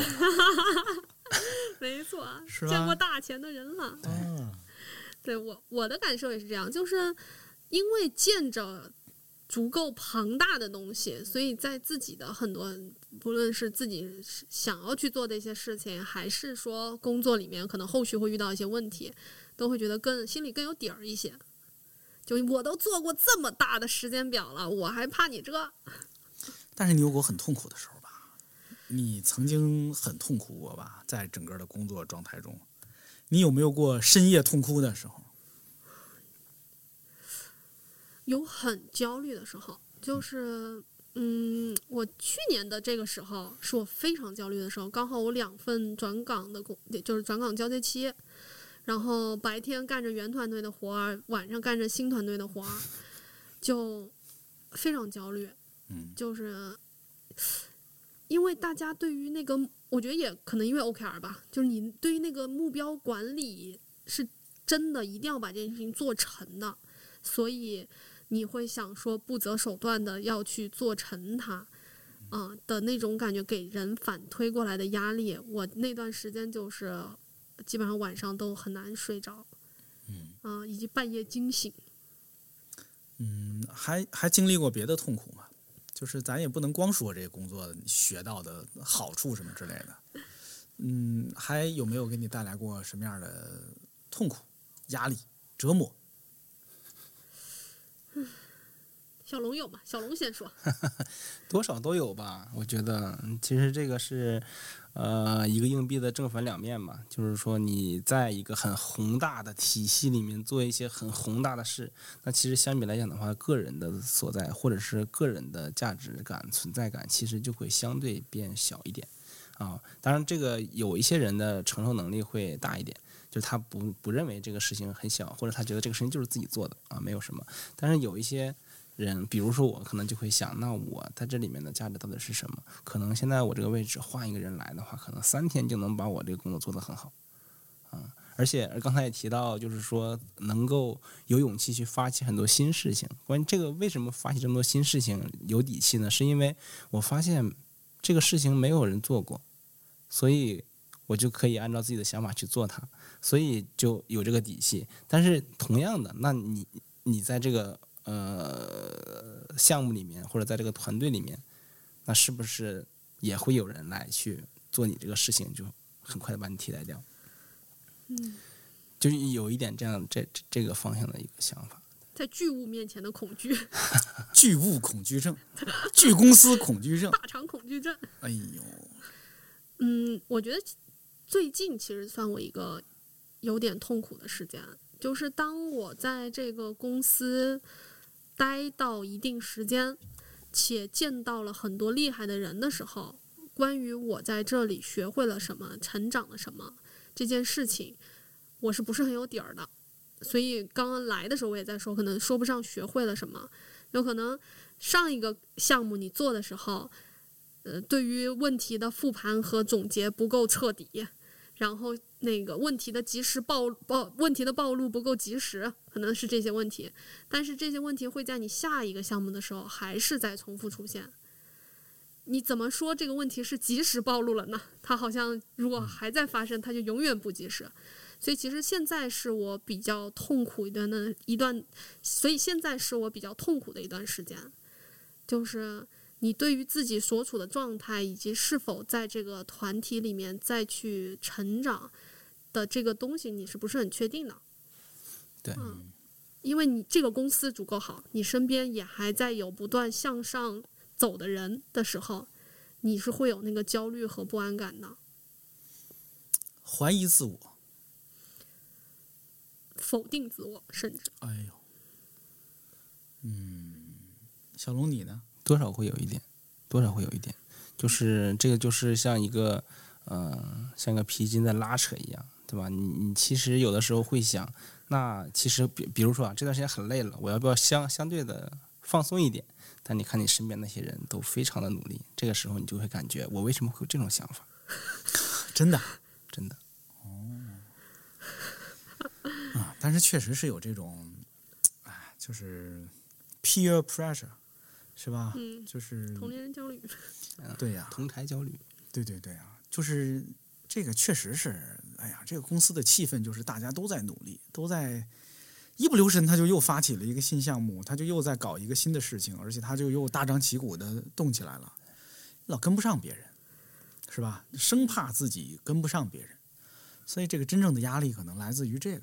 没错，嗯，他跟你在别的公司里或者别的团队里，啊，至少是很多别的团队吧，就是领导给你个任务，你完不成啊，或者你不知道怎么糊弄，那跟那个压力不是一样的。嗯嗯，而这个所谓的同柴压力，它就更是一个无底洞，对吧？它如果用内卷这个词儿来描述，它可能也也并不为过。也可以说这是这种文化跟这种制度所设计出来的一种内卷。嗯嗯，这种内卷对于系统性内卷，系统性内卷对于公司可能是好的，嗯，或者说至少一定程度上它是需要这样的。呃，甭管它是有意设计出来的，还是说客观上不得不这样，嗯，反正这些压力经常有的时候也只能具体的个人来承担它。对，也可能这是一种筛选，这这样的环境氛围会最后筛选出能够承受这样的压力，并且在这样的压力下还能做出事情来的人，甚至不排除有一些人是很享受这个压力的对，啊，就一嚯就来劲哈来，好像还是有这样的人的，有是吧？见过这样的人的，好像他能从中得到非常大的成就感。就感，对，嗯，就我前些天看那个《雄狮少年》，嗯，好像就是那么个场景，就是你不光要爬得比别人高、比别人快、姿态比别人优美，有的时候你还得把别人蹬下去。有这样的场景吗？在公司里？不知道啊。他那个就你争我抢的那个状态是经常出现的，是的，有的时候还不只是个人，我自己观察到的往往是部门与部门之间吧。就是你作为一个团队，你是要比别的团队做得更好一些，可能才行的。我我我觉得这个可能看公司的一个成长状态。打比方说，如果公司还在开疆拓土的阶段，那这种机制的话，就会很快的能够让公司有更大的触角以及更广阔的疆域。但假如我说公司在守城的阶段，或者组织在守城的阶段，那其实这个就要内卷了。就同样的行为，在之前的话算是积极开拓，嗯啊，但是在资源现在一定条件之内，就是内卷。嗯，我这么理解这个事情。嗯，就是比如说我以前的时候是靠杀敌来获得自己的荣誉，现在要靠搞掉。这个不能再说了，没有没有没有，我没有见过这种事情。这个也让我感受到，就是身边很多人来字节，更像是来打短工的，哎，就这是是什么意思？很就是整体大家状态很急，很想迅迅速的积累经验、积累财富，然后退场去干自己想做的事情。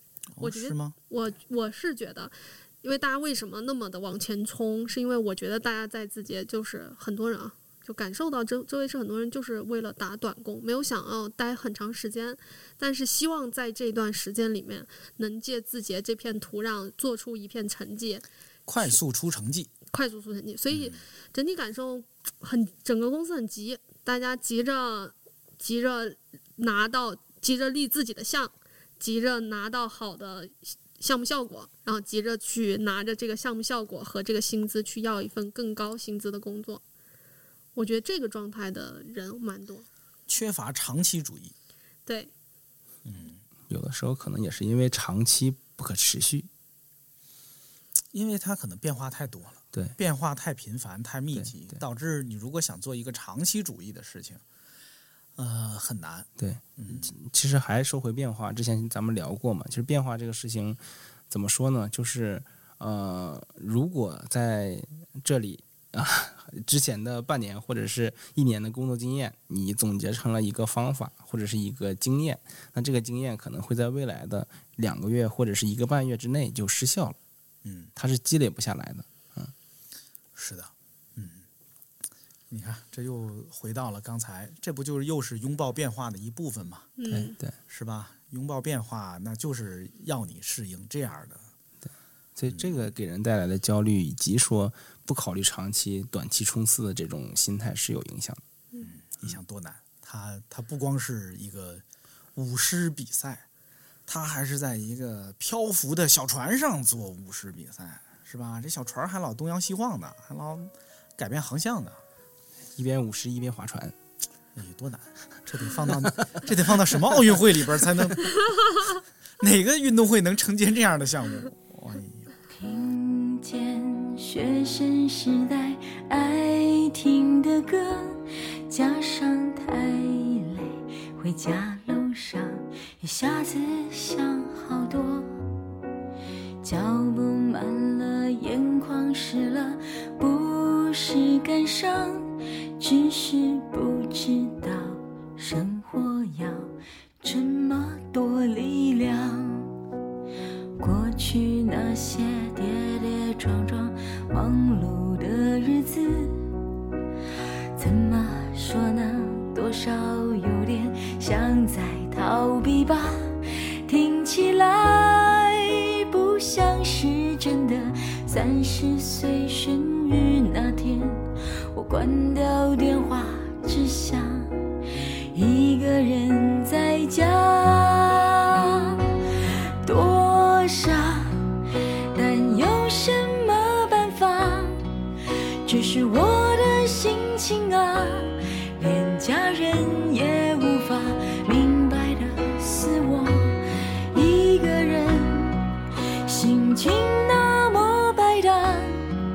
少人也和我一样激动。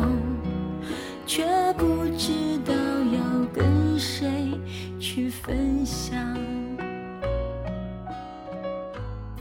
啊，其实我想补充一下，就是刚才提到 OKR 这一块，我觉得可以 O O OKR 这个制度之所以厉害有效，还有一个方呃一一个点是它两个月复盘一次，这个就比其他公司的按季度来复盘，节奏上加快了可能快一倍。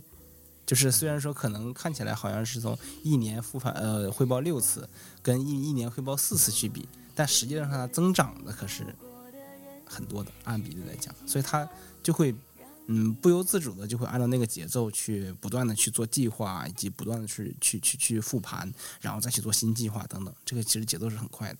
嗯，对，尤其是我我我记得这个复盘呐，也是我在字节跳动才学会的一个新工作方法。我当时都说应该成立一个复盘者联盟，都是超级英雄。呃，而且刚才也提到说，就是 OKR 这个事情，说可能越到基层的同学可能就不会特别的重视。也也也有个原因，我是觉得，因为这个事情本身的话是为了激发人的创造性、创造力而去设置的这么一个制度。那其实有的时候，虽然说我们都鼓励每个员工去呃发挥自己的能力以及创造力，但事实上是 level 可能高一点的同学在工作上面对创造力的要求会更高一些。啊，所以有一些工作可能他没有太多去发挥发挥创造能力的地方，这个反反映在 OKR 汇总上面就是什么呢？就是，呃，如果我是一线的呃员工，我有一线的同学，那其实在复盘也好，或者两个月做一次，这个压力不大的，因为我只需要花半天就做完了，然后半天就复盘完了。但假如如果你带着人，啊，你比如你带了十个人，或者你带了二十个人，跟带了一百个人，这个压力是完全不一样的，是一个指数级的信息爆炸以及汇总以及这个加工难度的这么一个东西。就比如说我我我如果是一个管理，咱们就说二十人吧，团队的一个 leader，他如果想做一个 OKR 的制定以及复盘，他可能就要花可能一两天的时间。啊、可能之前还要再跟每个同学去沟通一遍，收集他们的一些亮点，以及说一些工作的内容，然后自己再整理，整理完了再加工，加工完再汇报，汇报完再反馈，这是一个很让人头大的一个过程。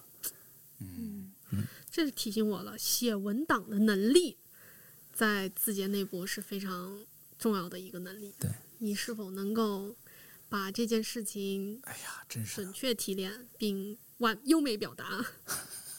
嗯，写文档的能力啊，这个事儿也也许很值得展开说一下啊。可能没在字节跳动工作过的小伙伴，可能不不太了解这是个什么东西。娇娇，你能稍微展开一下吗？文档是字节跳动的同学们信息传输的一个载体。可能在别的公司，大家是写 PPT，或者是呃，或者是写，主要是以 PPT 的形式作为一个一个提案项目一个一个承载的一个东西吧。但在字节，大家其实是以写文档、写 Word 的一个形式来去梳理信息、传递信息。嗯、通常并不是 Word，是飞书文档。飞书文档，对。嗯然后在这个文档里面，大家可能如何写好一个文档，就和做好一个产品一样，大家需要去考虑这个东西的背景、目标、短期目标、长期目标、手段。然后它有一些固定的范式，去告诉大家信息该如何陈列，且因为有 PPT 的形式的话，其实一些东西你没有想好，它可能会以排版或者图片的形式给跳过了。但是文档，因为它是比较直接简单的图表和文字，所以逼迫所有人一定要把这件事情讲清楚。且这个东西只要以这个文档的形式，就能够让传递出去，让别人也清楚。所以，对于写文档的人的信息整理整理能力和信息提炼能力，这些都要求非常高。我自己的感受是，就是 PPT 这个工具，它更像是直观的展示，而嗯，字节跳动内部所写的这种文档，它更需要有逻辑的讲述。啊，它剥离了很多形式，而聚焦在你讲述的逻辑和内容，或者说表达。嗯，它一方面呢，像娇娇说的，我觉得它它在逼迫你以有逻辑的方式，以足够简单清晰的方式来展示你的工作思路、工作成果，嗯、以及你要传递的这些信息吧。但是我也有一些不好的体验，就是有的时候这种文档，它也有一些八股的成分在。嗯，甚至是很多时候它变成了，嗯，就是文过是非，就是你，呃，它有一套语法和一套程式是可以遮盖信息以及阻挡信息的传递的，嗯，是吧？嗯，这这这种情这种情况也是有的，没错。我不知道你们有没有这样的感触？嗯，文档是一种形式吧，就是正常的信息上下上传下达的过程中，这种事都是有的，嗯，对，什么样形式都是有的。同意。嗯就是善用工具的人，他就是会占便宜一些。是的，是的，就是有一些文档，你一看就知道这是一个聪明人写的，他是一个头脑清楚、表达简洁啊，嗯，对他自己的工作了如指掌的人写出来的一个非常清晰的文件。嗯就是你看这种文档的时候，甚至能从内心深处油然而生一种愉快感以及钦佩。我真看过这种好的文档，我相信大家也看过。但是也有一些呢，就属于啊，你一看它就是哎呀厚厚的包浆，对它的信息是非常干瘪的，但是它用了大量的技巧，嗯，来把它包装的特别油腻。啊。这个文档看起来天花乱坠，实际上空洞无物，也是有的。嗯，但是其实你看哈，但是啊，咱绕回来，如果大家都发现这个问题了，如果大家都能看出来，那我就不必为这个问题担心没错，啊。就是说那个它是很容易被识别出来的。对，可能文档这样的信息传递方式比 PPT 还好一些，因为 PPT 都有包浆。嗯 PPT 是天然的带包浆，对吧？它就不是一个剥离了形式的那么个东西。嗯，嗯，好的，我们呀聊了不少了。我不知道，可能听这个节目的人会不会觉得这是一个有点肉麻，就好像这仨人就狗腿子，啊，但是本意不是这样的啊，就是请各位也不要误会啊，我们这期节目，对你大点声说，没有收费，对，因为如果如果收费啊，如果有哪个品牌那么有眼光啊，什么跟我做商业合作，我肯定会那个大肆宣扬、大张旗鼓的那个表扬他的。嗯，这也并不是什么字节跳动的什么任何部门说找找我们说你们来十周聊聊这个年献献礼，啊，就我们纯粹是这是一个呃私人朋友之间，大家来聊聊这个话题，跟大家分享分享。嗯嗯，字节跳动当然不是一家完美的公司啊，这个话在哪儿都敢说啊，这个这个话你给了钱也拦不住我啊。字节跳动不是一家完美的公司，呃，在字节跳动工作的期间，当然我相信啊，每个人都一样，也都会有各种苦恼、焦虑、压力、不如人意的地方。虽然我们刚才说在字节跳动啊长了很多见识，见到了很多优秀的同事，但是我也不是说这里边啊这是十万个圣人 在一起工作啊，大家有任何正常的啊嗯常识的人也会知道不会是这样的情况。呃，在字节跳动工作的人仍然要面对不完美的情况，跟不完美的人一起在不完美的条件下解决呃随时可以随时可能发生的问题和困难。呃，但是这跟我们今天所聊的这个话题并不矛盾啊。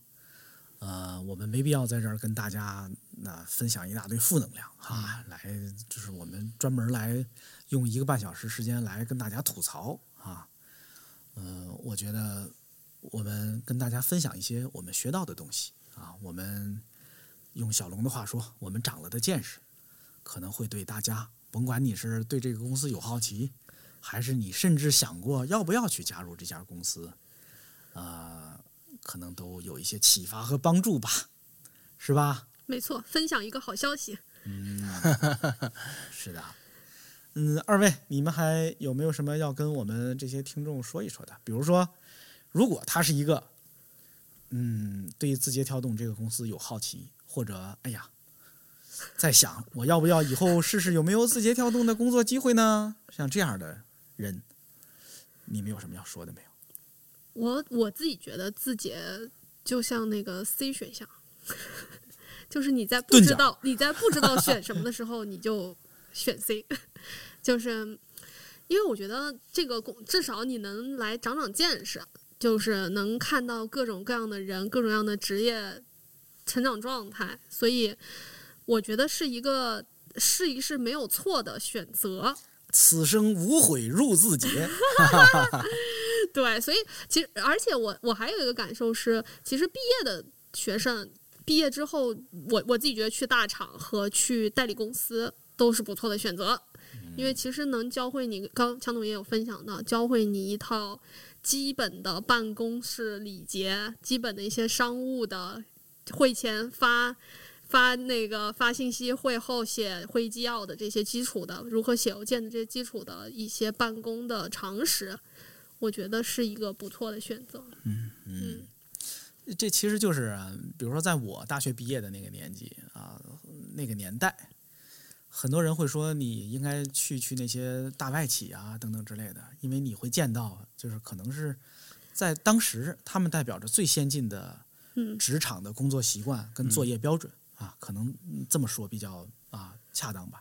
但现在我们这个时代，这些互联网大厂仍然代表着可能最成熟的，或者说嗯。我只能用成熟吧，我不能说它是最好的是吧？没错，呃，是是那个嗯，职场的作业标准跟职场文化的一个，就你去见识见识它，你就不用被别的场面吓到了对。啊。嗯如果大家投工作的话，可以找我要那个内推码。要是进来了之后呢，分的钱我请你吃饭。呃，假如如果说是纠结于去或者不去字节的同学来讲，那我觉得可能大家的选择其实还是很多的。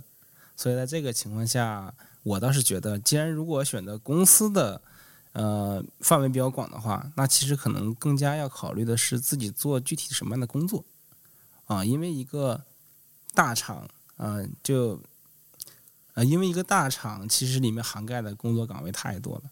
其实呃，不管是顶着什么样的光环，实际上你所了解的大厂，其实只是呃你身边的那一小圈同事，以及说你做的那些工作而已。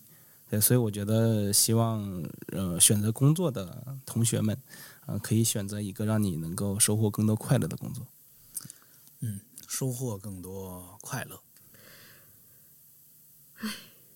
哎，哎，好的，我就是快乐本快乐。对我们努力快乐吧，朋友们，甭管那个你现在在做什么样的工作啊，以及啊、呃你今后会做什么样的工作，希望我们今天聊的能给你带来一些启发，也让你学到一些东西吧。好呗，那我们今天先聊到这儿。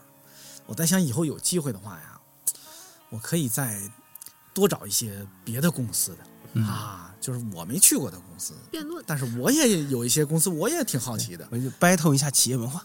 呃，不不不不，我想让他们也讲讲，比如在他们那些公司，他他学到了什么，是吧？嗯，呃，所以如果各位朋友有谁你们听了这期节目，你觉得你所在的公司也值得讲一讲，或者你嗯不是公司学校什么玩意儿的，你联络我啊，咱没准咱就聊一聊，好呗。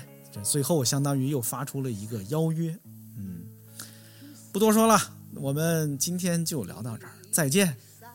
拜拜再见，大家，拜拜。拜。